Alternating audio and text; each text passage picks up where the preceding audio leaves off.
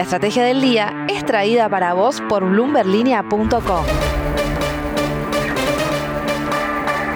Muy buenos días, soy Francisco Aldaya, editor de BloombergLinea.com en Argentina y hoy te voy a contar las tres noticias más importantes para que arranques tu día. Además, como todos los miércoles, un expreso financiero hoy con el economista Gabriel Selpo. Pero veamos rápidamente cómo van a abrir los mercados este miércoles. El S&P Merval subió 2,9%, las acciones argentinas en Wall Street terminaron mixtas con subas de hasta el 3,2% para Banco Macro y bajas de hasta el 7,3% para Mercado Libre, que fue multada ayer por la FIP por una supuesta infracción en importaciones de equipos Postnet. El dólar blue saltó otros 7 pesos a 239 y el dólar bolsa también subió quedando en 244. Lo que tenés que saber. Finalmente, Martín Guzmán logró sortear una prueba clave y refinanció toda la deuda en pesos que le vencía con instituciones privadas ayer. Estamos hablando de unos 243 mil millones de pesos que se renovaron y más de 4 mil millones de pesos frescos en nuevo financiamiento.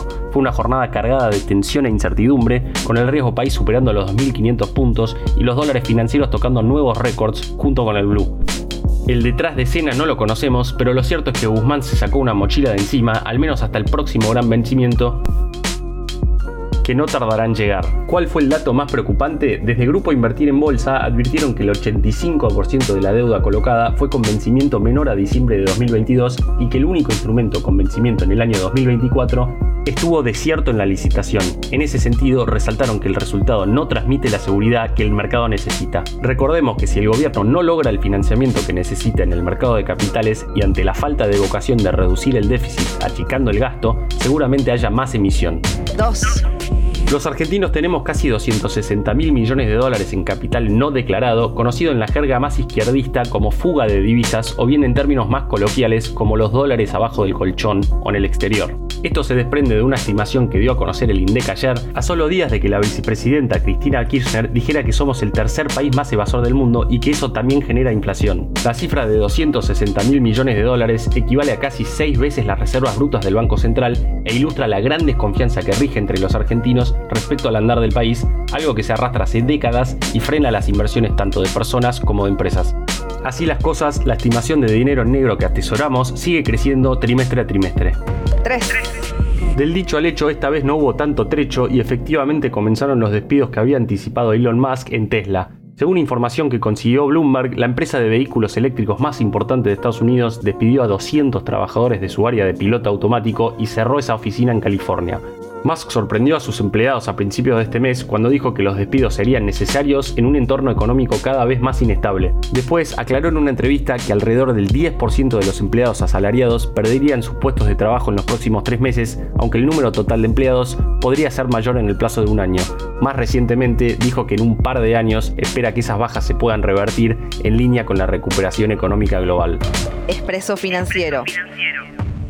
Y ahora una breve entrevista con Gabriel Selpo, un economista argentino hoy basado en Chile, donde trabaja en Cowen Aliados Financieros. Gabriel, bienvenido al podcast. Muchas gracias por estar en la Estrategia del Día Argentina.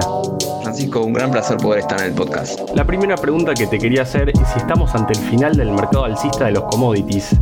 La situación de los commodities no es eh, muy obvia porque Todavía persisten problemas de oferta, producto de la salida de la pandemia, en la cual hubo grandes problemas de producción y los stocks todavía siguen en niveles muy bajos. Y por otro lado, luego estalló la, invasión de Rusia a Ucrania, que generó grandes problemas de oferta, particularmente de alimentos y energéticos. Por otro lado, se está observando una fuerte recesión global, fruto de eh, las presiones inflacionarias globales, las subas de tasas globales, que están haciendo bajar la demanda en general de commodities y con eso le pone una presión a la baja a los precios. Por ende, yo diría que si bien tiene una tendencia a la baja a que los precios son bastante altos, yo diría que las mayores presiones están en, en, lo que tiene que ver con los commodities relacionados a la producción, como tiene que ver el hecho del cobre, el, el hecho de mineral de hierro, aluminio en menor medida.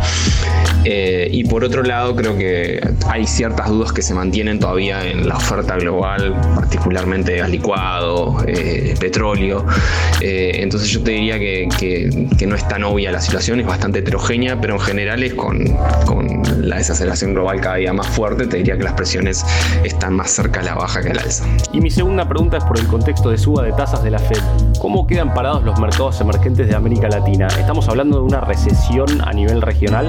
Cada vez que la Reserva Federal subió tasas, y particularmente esta que es de las más fuertes en prácticamente 40 años, América Latina la pasó mal. Esto es porque los títulos de tesoro americanos son de los más atractivos a nivel global y actualmente con la suba de tasas es mucho más atractivo quedarse en el título más seguro a nivel global que incluso te rinde que estar en otros activos. Entre ellos, naturalmente, están los, los bonos de los países emergentes que rendían un poquito más, pero ya realmente no es tan atractivo ese spread diferencial, ya que un bono del tesoro ya te rinde bien. Y entre ellos, una cantidad de otros proyectos de inversión que se traducen en una caída de la demanda generalizada, caída de los commodities y eventualmente caída de la mayor fuente de ingresos que tiene América Latina, que es la exportación de esos commodities. Por ende, es una situación que la verdad que le afecta muy de lleno y eventualmente suele tener varias ramificaciones. No es solamente, digamos, la desaceleración, sino que siempre que hay una suba de tasas, las probabilidades de crisis empiezan a aumentar. Estamos hablando de crisis eh, de deuda, crisis eh, eh, crisis financiera, entre otras. Entonces, la situación es exponencialmente más complicada cada vez que sube tasas y lamentablemente creo que es esta la situación en la que estamos viviendo ahora. La última, Gabriel, ¿por cuánto tiempo puede mantenerse elevada la inflación a nivel global? El principal problema de la inflación es en países desarrollados que tuvieron una política monetaria expansiva mucho más tiempo del recomendable y eso generó economías recalentadas, pero particularmente ese recalentamiento llegó al mercado laboral eh, y también a la inflación de servicios, naturalmente por salarios más altos. El problema de este tipo de inflación es que lleva mucho tiempo en bajar debido a la persistencia que se suelen observar en relación a otros eh, ítems que uno puede ver en, la canasta de inflación. Lo que tiene que ver con bienes, es bastante fácil de bajarla en el sentido de que el Banco Central sube tasas, eventualmente cae eh, la demanda de ese bien y eventualmente el precio cae.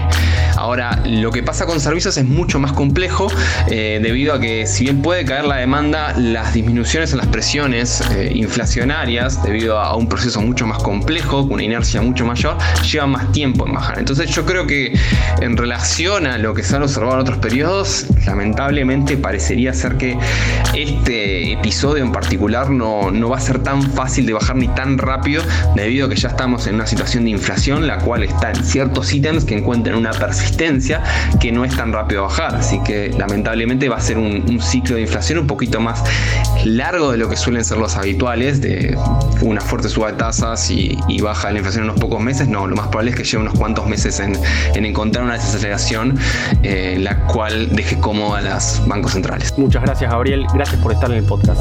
Un gran placer poder estar acá. Un abrazo grande. La frase del día. Antes de irnos, escuchemos lo que dijo el ex ministro de Hacienda Hernán Lacunza cuando lo consultaron por el tipo de cambio informal. El dólar blue va a valer tan alto como mala sea la calidad de política económica.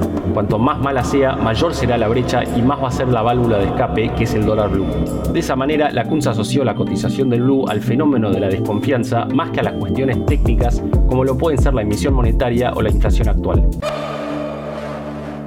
Esto fue un nuevo capítulo de la Estrategia del Día Argentina. Yo soy Francisco Aldaya, editor de Bloomberg Línea, y me podés seguir en Twitter en arroba franaldaya. No se olviden de darle clic al botón para seguir a este podcast y también suscríbanse a Línea de Partida, Línea de Llegada y Línea de Cambio, los tres newsletters diarios que ofrece Bloomberg Línea. Espero que tengas una gran jornada productiva. Esto fue La Estrategia del Día Argentina, escrito y narrado por Francisco Aldaya. Producido por Arturo Luna y Daniel Hernández. Que tengas un día muy productivo.